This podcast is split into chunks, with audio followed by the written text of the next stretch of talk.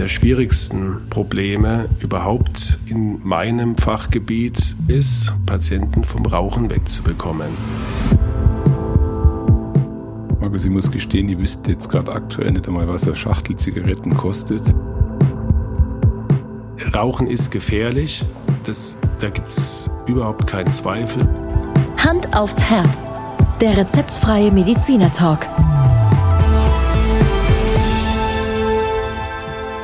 Hallo und herzlich willkommen bei Hand aufs Herz. Geschichten rund ums Herz mit professioneller Begleitung von Dr. Markus Knapp. Mein Name ist Thomas Krug und ich freue mich auf die heutige Folge. Ja, Thomas, hallo, mal wieder. Ich freue mich auch. Markus, wir haben äh, heute uns, glaube vorgenommen, kann man sagen, dass wir ein bisschen, ja, Tipps, du, du, du, nennst es ungern Tipps. Ja, wir, wollen, wir wollen einfach nochmal ein bisschen Informationen austauschen, so unter dem Deckmantel ich bin jetzt herzkrank und was, und was, was tue ich jetzt einfach? Genau, Arbeitstitel für die Folge war salopp gesagt, ich bin herzkrank, na und? ich habe mich nicht traut, das so salopp zu formulieren, genau. aber wenn du das sagst, dann äh, würde ich das auch als solches aufnehmen. Wir formulieren es mal so salopp, es soll nicht eine Herzerkrankung natürlich jetzt äh, verniedlichen, im Gegenteil. Heute geht es hauptsächlich um den Lebensstil und die Lebensstiländerung, die jeder von uns wirklich durchführen kann, auch wenn er herzkrank ist. Und er kann durch diese Lebensstiländerung sein Risiko und sein, seine Prognose signifikant verbessern. Und Markus, ich erinnere mich an ganz viele Gespräche, die wir hier geführt haben und äh, das wirst du mir wahrscheinlich jetzt gleich bestätigen. Ein wesentlicher Teil deiner Arbeit ist am Schluss des Tages dem Patientinnen und dem Patienten eine Lebensstiländerung schmackhaft zu machen. Richtig. Ja. Das ist ein ganz, ganz wesentlicher Anteil meiner Arbeit. Manchmal denke ich, ist fast der wichtigste, dass ich wirklich Patienten vermitteln kann, dass sie selber extrem viel tun können, um ja. ihre Prognose zu verbessern. Und deswegen machen wir unter anderem diese und wahrscheinlich auch noch eine weitere Folge. Ich glaube, das lohnt sich, wenn wir uns da ein bisschen Zeit nehmen und auch in den einzelnen Themen ein bisschen miteinander in, ins Diskutieren kommen. Und ich glaube, das allererste, auf was du hinweist, wird wahrscheinlich das Rauchen sein, oder? Ja, wobei es äh, nicht der wichtigste Risikofaktor ist, muss man ganz klar sagen. Ähm, auch da wollen wir natürlich nicht das, das Rauchen verharmlosen, um Gottes Willen. Aber wir haben gesagt, wir reden heute mal ein bisschen intensiver über das Rauchen, weil das in unserem Podcast natürlich immer wieder hm, angesprochen wurde. Aber so richtig ins Detail sind wir ja noch gar nicht gegangen. Und, und deswegen steht es heute an erster Stelle. Und ich glaube, als Einstieg ist es vielleicht auch ganz interessant, einmal nochmal zu hören, ähm, wie hoch eigentlich die Raucherquoten sind zwischen äh, Männern und Frauen. Natürlich äh, rauchen immer noch mehr Männer wie Frauen. Ähm, du hast mir dankenswerterweise dazu eine Statistik äh, für die heutige Folge vorbereitet. Und ich sage mal so, nehmen wir mal die Gruppe, die am wenigsten raucht. Mhm. Finde ich jetzt ganz amüsant. Das mhm. sind die Zahnärzte. Bei den Männern, genau. Bei den Männern und die, bei den Männern die Gruppe, die am meisten raucht, sind die äh, Gebäudereiniger. Ja. Also ähm, fand ich eine ganz interessante Statistik. Äh, von den Zahnärzten rauchen nur, ich finde die Zahl immer noch relativ hoch, 13 Prozent. Also ja. jeder, auch jeder zehnte Zahnarzt raucht. Äh, bei den Humanmedizinern sind es 20 Prozent. Was gewaltig ist, ja, 20 Prozent. Ja, jeder fünfte Arzt. Ja. Ähm, und man sieht da bei den, bei den Männern ganz klar, dass die akademischen Berufe, also Männer mit Akademikerabschluss eher seltener rauchen. Und die, wenn es in den Bereich Handwerk geht, hat sicher noch traditionelle Gründe. Ja. Ähm, da wird weiterhin sehr, sehr viel geraucht. Also, dass man zum Beispiel bei ist eine Gruppe der Gerüstbauer oder Dachdecker, da sind wir bei über 50 Prozent. Also jeder zweite raucht da.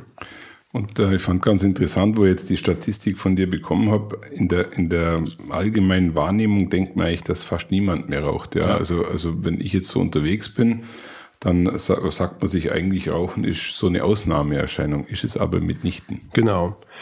Und bei den Frauen, die rauchen insgesamt weniger, hast du völlig richtig äh, gesagt. Ähm, aber auch hier gibt es Berufe, die man gar nicht so auf dem Schirm hat, zum Beispiel Stewardessen, die ja, ähm, ja. Wo, man, wo man sich fragt, wann, wann können die eigentlich rauchen? Bei der Arbeit nicht, ja, aber offensichtlich ähm, hat es dieser Beruf äh, verleitet zum Rauchen, vielleicht äh, in den Pausen oder vielleicht auch als Stressabbau. Also Stewardessen rauchen ähm, relativ häufig, ähm, genauso wie äh, Beschäftigte im Hotel- und Gastgewerbe. Und also auch dort, klassische Kellnerin. Ja, und auch dort zeigt sich, dass die akademischen Berufe ähm, dann eher weniger rauchen. Und ähm, was ich jetzt ganz interessant finde, ist auch, dass in der Landwirtschaft am wenigsten geraucht wird. Ja, also, ja. dass das auch überhaupt statistisch erfasst wird. Ähm, aber nichtsdestotrotz ist dann die ganze Branche, wie sie du gerade genannt hast, in der Gastronomie natürlich stark beaufschlagt. Und der Spitzenreiter, auch äh, etwas, was man nicht unbedingt auf dem Schirm hat, sind, wenn ich es jetzt richtig interpretiere, die Aufseherinnen im Gefängnis. Ja. ja. Wahrscheinlich ja. eine Nervensache. Richtig. Ja. Das denke ich, dass es eine große Komponente ist. Und das sagen ja auch, auch äh, viele Patientinnen und Patienten, die rauchen.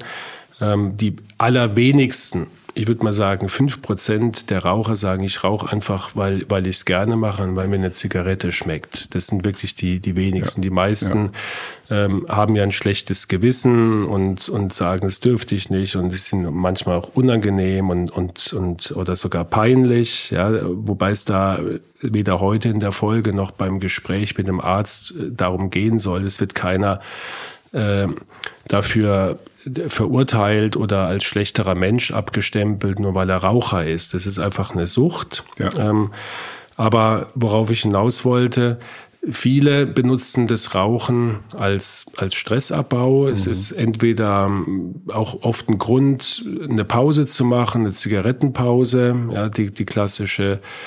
Ähm, viele haben Angst, wenn sie mit dem Rauchen aufhören, dass sie zunehmen. Mhm was zugegebenermaßen auch relativ häufig passiert, weil Nikotin auch ein Appetitzügler ist oder eine Ersatzbefriedigung gesucht wird, es dann oft die Schokolade ist oder Süßigkeiten. Ähm, ja, und es ist, es ist einfach ein, ein Stresshemmer. Du erinnerst dich an die, an die Werbung mit dem klassischen HB-Männchen ohne dass wir jetzt Schleichwerbung machen ja, müssen. Ja, aber ja. ich glaube, das, das kennt jeder, dieser, dieser kleine Zwerg, der da völlig, völlig ausrastet. War, glaube ich, auch grafisch äh, ganz, ganz gut gemacht, so aus so einer, aus so einer Nulllinie heraus, gell, dieses Männchen genau, entstanden. Genau, das genau. war, glaube ich, damals ganz revolutionär. Und dann raucht er eine Zigarette und wird ruhig. Und das ist leider, ähm, hat die Werbung da was aufgegriffen, was natürlich viele Patientinnen und Patienten oder Menschen, die rauchen, im Alltag natürlich spüren. Das über Generationen aufgebaut, gell? also etwas, was schon so in, in, in, in einer gewissen Art ein Kulturgut schon fast Genau. Ist.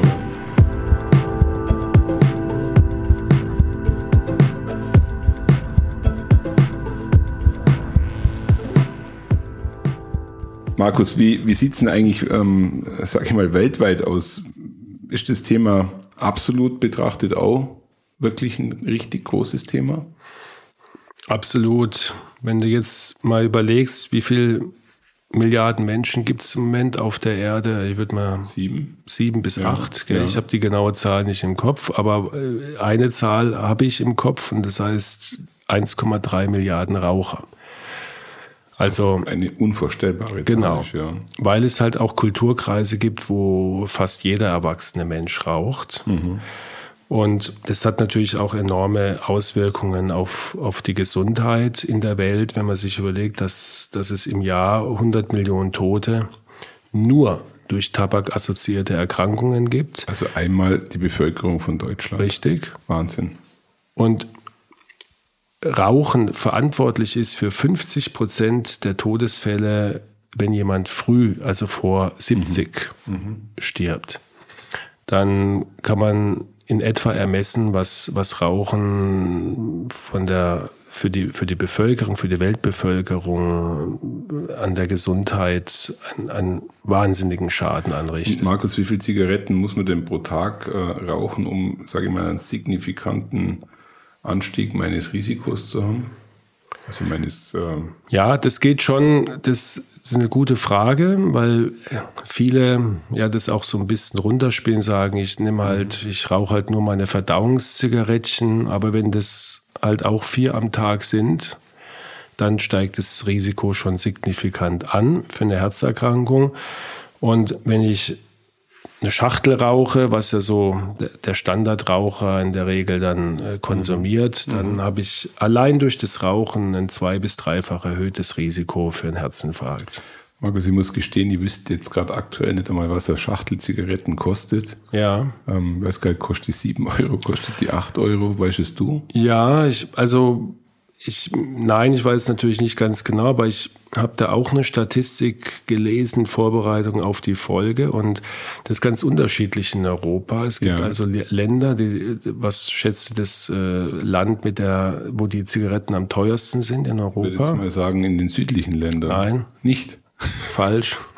In, in, Irland. Nein. In Irland kostet die Schachtel äh, Marlboro ähm, ich meine, mich zu erinnern, weit über 12 Euro. Ach nee. Mhm. Und ähm, klar, man kann damit natürlich mit entsprechender Steuer, ähm, kann man natürlich mhm. äh, dort eingreifen und, mhm. und das Rauchen so unattraktiv machen, finanziell. Meine, attraktiv ist es nie finanziell, aber halt so teuer. Ja, dass, dass ja, es wehtut einfach. Genau, dass es sehr wehtut. Ähm, bei uns liegen wir meines Erachtens in der Mitte in Europa. Ja. Es gibt auch Länder, da ist es deutlich billiger mit 7 bis 8 Euro.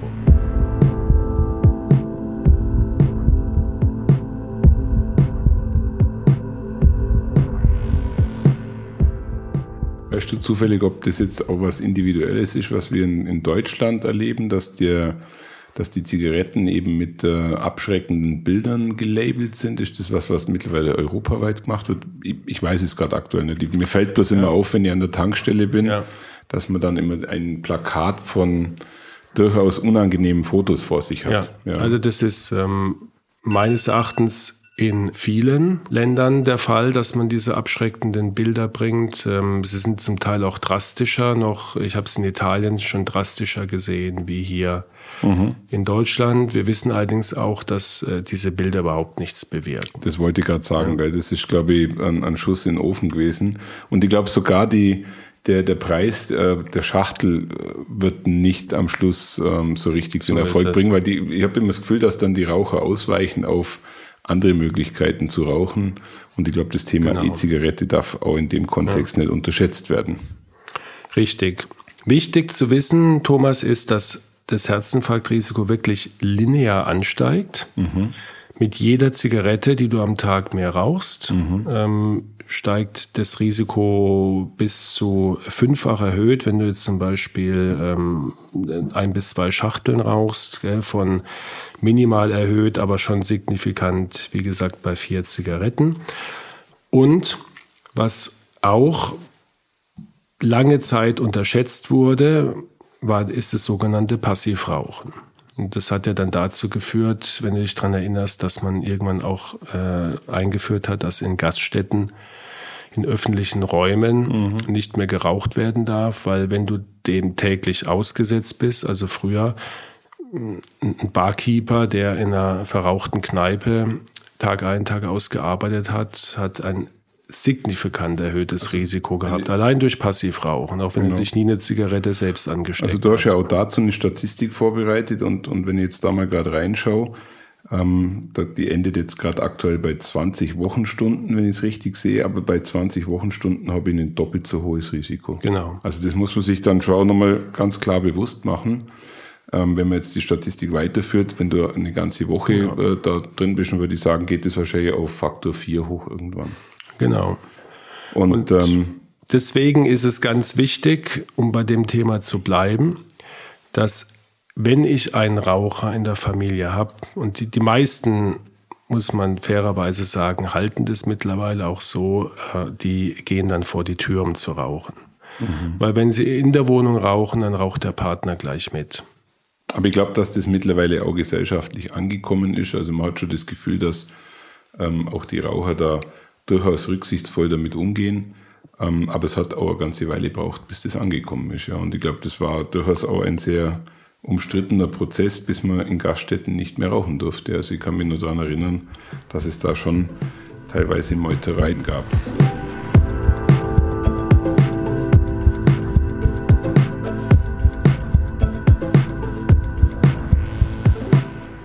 Ja, jetzt müssen wir irgendwie den Bogen spannen, wie, wie, wie kriegen wir das Problem gelöst? Und das ist eine der, der, der schwierigsten Probleme überhaupt in meinem Fachgebiet, Patienten vom, vom Rauchen wegzubekommen, weil es einfach eine Sucht ist. Mhm.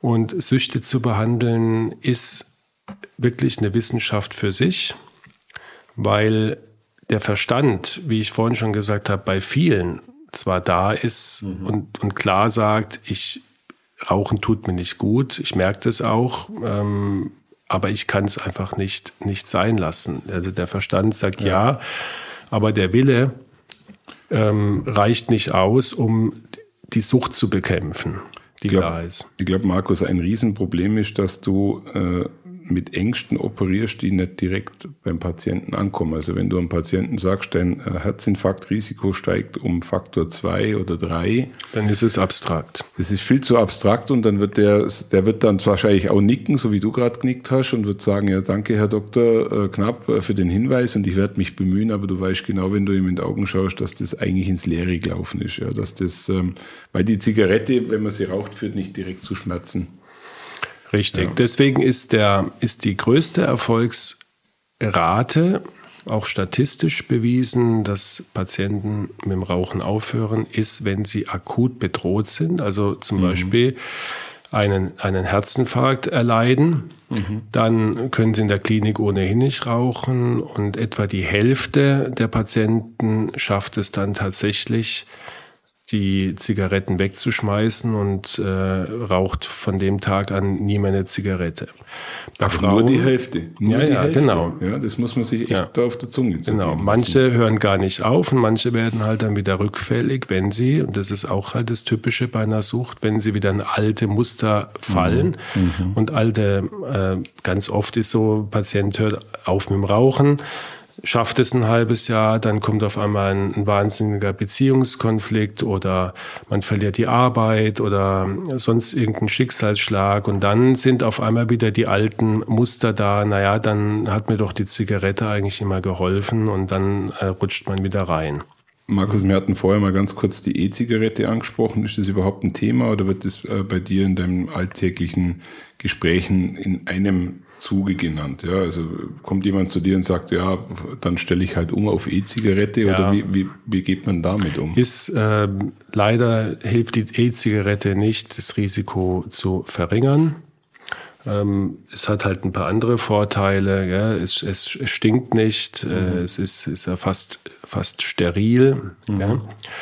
Und ähm, ist, ist praktikabler, ähm, aber, aber was jetzt das Risiko anbelangt, muss man leider sagen, ähm, ist da kein Vorteil zu sehen. Es laufen jetzt Studien, man ähm, will mal herausbekommen, ob die die toxische Wirkung auf, auf die Gefäße ähm, vielleicht etwas geringer sind und ähm, da bin ich mal auf die Ergebnisse gespannt, aber bisher kann man jetzt nicht sagen, äh, rauchen Sie E-Zigarette und dann tun Sie sich was Gutes. Ja, das muss man ganz klar sagen.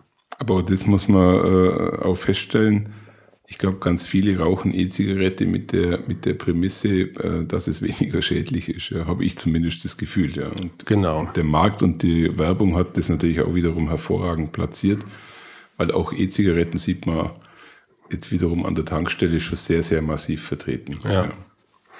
Also das heißt, ähm, wir Ärzte, wir versuchen halt eine Erkrankung, ich sage jetzt mal ganz offen und ehrlich, auszunutzen, die mhm. jetzt eingetreten ist, um dem Patienten zu sagen, so, nicht, nicht mit Häme oder mit äh, Rechthaberei, sondern einfach, Mensch, ähm, jetzt sehen Sie doch am eigenen Leib, was das unter anderem das Rauchen bei ihnen anrichtet und mhm. dann ist die Bereitschaft und die Motivation sehr hoch, damit aufzuhören. Oder bei äh, Frauen, die zum Beispiel schwanger werden, ja. die meistens dann, Gott sei Dank, mit dem Rauchen aufhören, dass man einfach sagt, komm, äh, das fängst du auch jetzt nicht mehr an.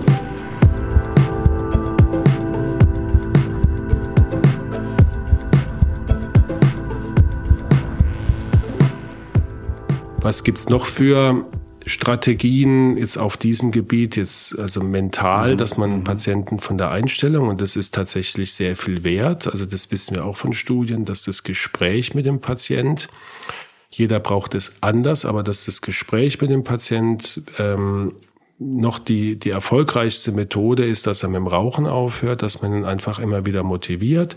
Es gibt auch so eine prognostische, positive Motivation, dass man den mhm. Patient zum Beispiel fragt, Mensch, ähm, haben Sie eigentlich Enkel? Ja, habe ich. Und ähm, möchten Sie eigentlich nicht, dass, dass Sie mhm. noch die Hochzeit von Ihrem Enkel erleben ja, in 15 Jahren oder ja, natürlich. Und dann kann man über, über eine positive Assoziation in der Zukunft sagen, Mensch, dann äh, das werden Sie höchstwahrscheinlich erreichen können, wenn Sie mit dem Rauchen aufhören. Wenn Sie es nicht tun und das weiter diese Schäden anrichtet, wie bei Ihnen, dann wird es schwierig.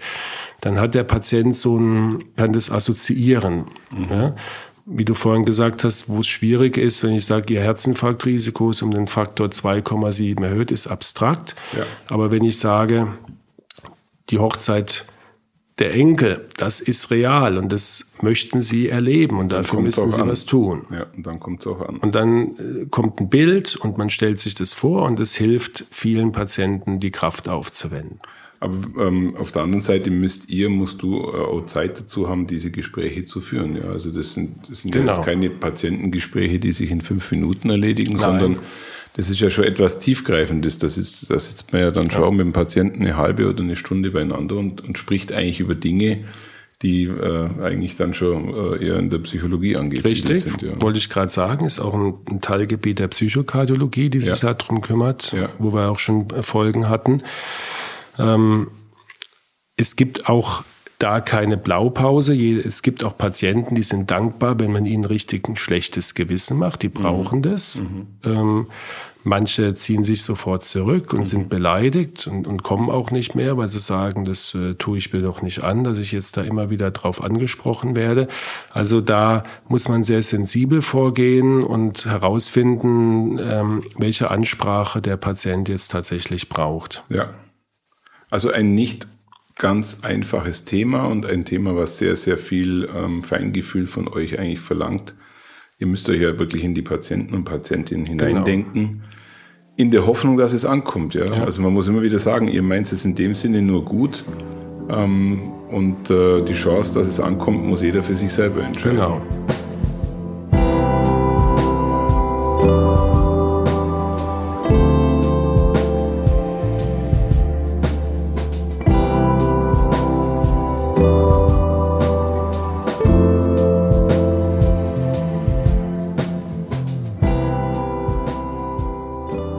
Neben dem Gespräch haben wir noch natürlich andere Möglichkeiten. Da gibt es die berühmten Nikotinpflaster, ja, die ja. zumindest mal diesen Suchteffekt etwas. Werden die eigentlich ja. verschrieben, diese äh, Nikotinpflaster? Ich kenne, ich kenn, weiß nicht, wie das vorgeht, oder muss ich mir die alle selber kaufen? Gute Frage. Ähm, ich habe es jetzt bisher ähm, noch nicht verordnet. Ähm, kann ich jetzt spontan keine Antwort drauf geben. Ich meine, es ist, sie sind auf alle Fälle verschreibungspflichtig, aber ob sie mhm. der Patient bezahlen muss, ähm, das weiß ich nicht. Ja. Ähm, es gibt, es gibt Hypnose-Techniken, die aber, nicht, immer wieder. die aber nicht ernsthaft eingesetzt wird. Doch, doch, doch. Ähm, also es, es, gibt auch, auch da die, den einen oder anderen Patienten, der ob es jetzt ein Placebo ist oder ob es wirklich durch Hypnose funktioniert. Äh, ja. Die sagen, ich war äh, bei so einem Hypnotiseur, da gibt es auch immer mehr oder weniger seriöse Anzeigen in, in Zeitungen und ähm, die haben durchaus ihre Erfolgsquote, aber längst nicht bei jedem. Mhm. Und das Gleiche gilt für die Akupunktur. Gut, bei der Akupunktur kann ich es mir jetzt wieder ein bisschen besser vorstellen, mhm. dass die Hypnose tatsächlich ein ein, äh, eine Methode ist, die mehr oder weniger anerkannt ist, das war mir jetzt neu. Mhm. Ja. Also es ist sicherlich keine ähm, durch Studien belegte oder, oder äh, ausreichend belegte Therapie. Mhm. Aber nochmal, es gibt den einen oder anderen Patient, der dadurch einen Erfolg hat und tatsächlich dann mit dem Rauchen aufgehört hat. Und probieren kann man das auf alle Fälle, wenn sonst nichts geholfen hat. Markus, vielleicht an der Stelle eine abschließende Frage.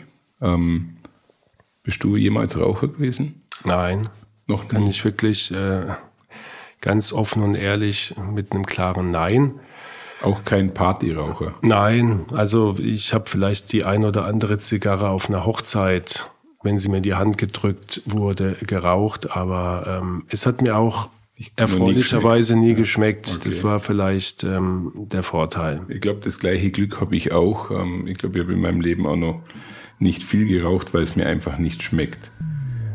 Ja, Markus, ich glaube, ähm, die Zeit ist schon wieder wie im Fluge vergangen jetzt zu dem Thema Rauchen.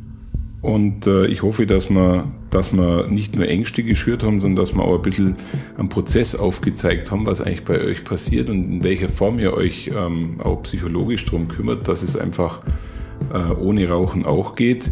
Und äh, so würde ich tatsächlich auch abschließen. Ja, Vielleicht nochmal kurz zusammengefasst, wenn ja. du oder mal wieder eine berühmte Take-Home-Message, dass wir es einfach nochmal die wesentlichen Punkte äh, wirklich zum, zum Mitschreiben. Ja. Also Rauchen ist gefährlich. Das, da gibt es überhaupt keinen Zweifel. Auch Passivrauchen ist gefährlich. Ja. Ähm, wir sollten, wir Ärzte sollten jeden Patient immer wieder motivieren, mit dem Rauchen aufzuhören. Da ist es wirklich der, das Hauptaugenmerk auf das persönliche Gespräch zu richten, mhm. mit dem einen oder anderen Trick. Und Patienten selbst sollten, wenn sie, wenn das mit der Selbstmotivation nicht klappt, ähm, einfach auch alternative ja, Behandlungsmethoden ja. ausprobieren, die es auf dem Markt gibt.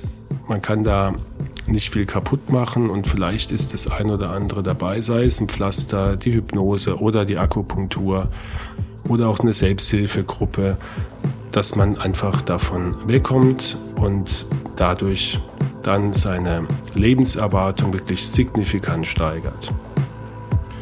Das war jetzt eine, eine hervorragende Take-Home-Message. Danke sehr. Ich hoffe, dass äh, das sich auch alle in dieser Länge merken konnten. Ansonsten kann man einfach nochmal auf äh, Zurückspulen drücken und äh, sich das ein paar Mal anhören. Aber ich glaube, in der Summe gesehen hast du das äh, sehr gut auf den Punkt gebracht und damit enden wir für heute. Herzlichen Dank. Danke, Thomas. Und jetzt gehen wir raus und äh, rauchen eine Wasserpfeife. Weil die ist nämlich nicht schädlich, oder? Es gibt ja diesen berühmten Ausspruch von Mark Twain, habe ich den schon mal gesagt. Ähm, Rauchen aufhören ist kinderleicht. Habe ich schon 20 Mal gemacht. Schauen Sie mal bei uns vorbei unter www.handaufsherz-podcast.de und bleiben Sie immer über uns auf dem Laufenden auf unserem Instagram-Account. Hand aufs Herz, Ihr rezeptfreier Mediziner-Talk rund ums Thema Herzgesundheit.